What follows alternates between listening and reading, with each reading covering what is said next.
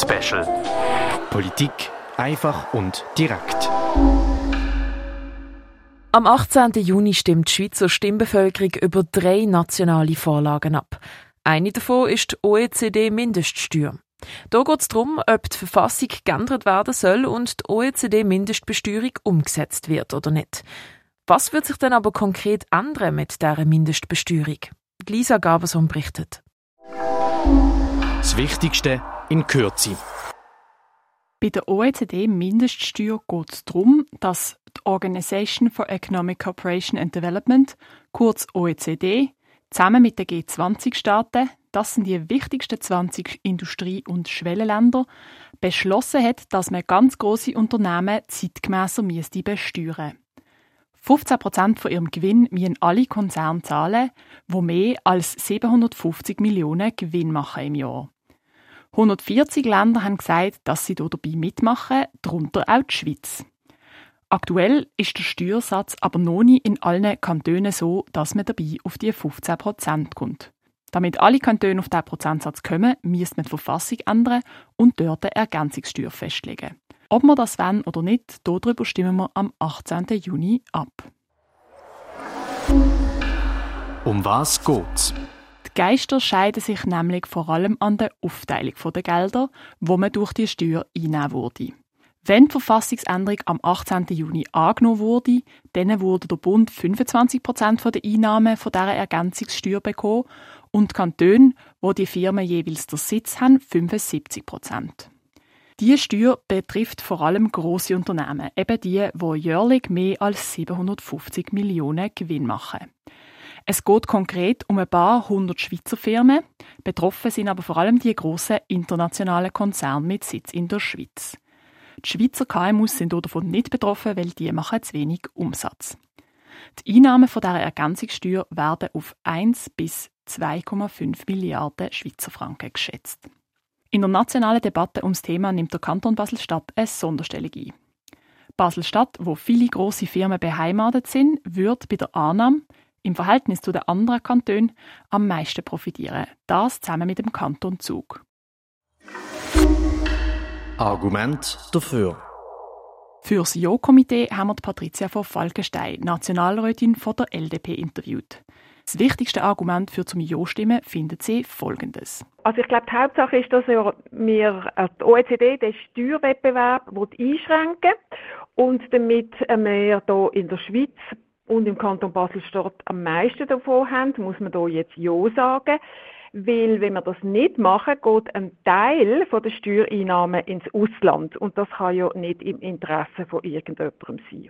Das würde aber auch bedeuten, dass die Unternehmen im Kanton Basel-Stadt mehr Steuern müssen zahlen Damit sie dann trotzdem in Basel möchten bleiben, müssen wir sie fördern. Und da sieht Patricia von Falkenstein folgende Möglichkeiten.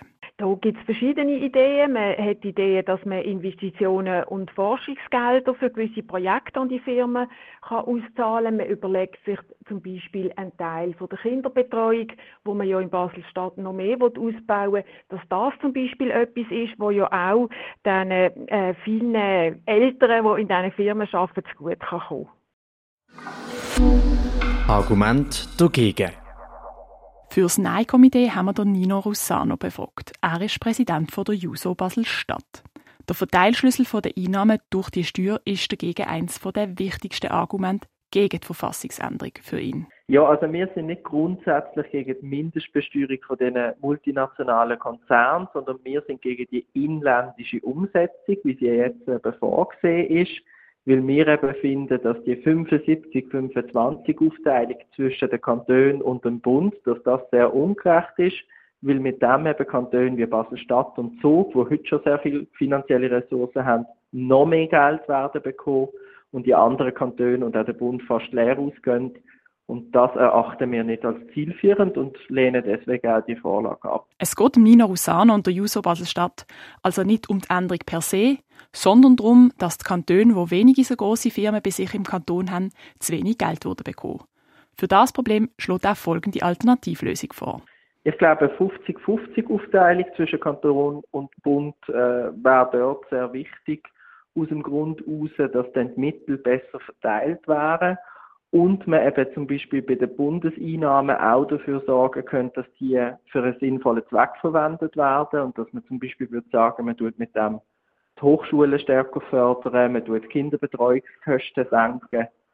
Das wären Maßnahmen, die sehr wichtig wären und wo man halt mit einer neuen Vorlage könnte implementieren und halt auch gewährleisten.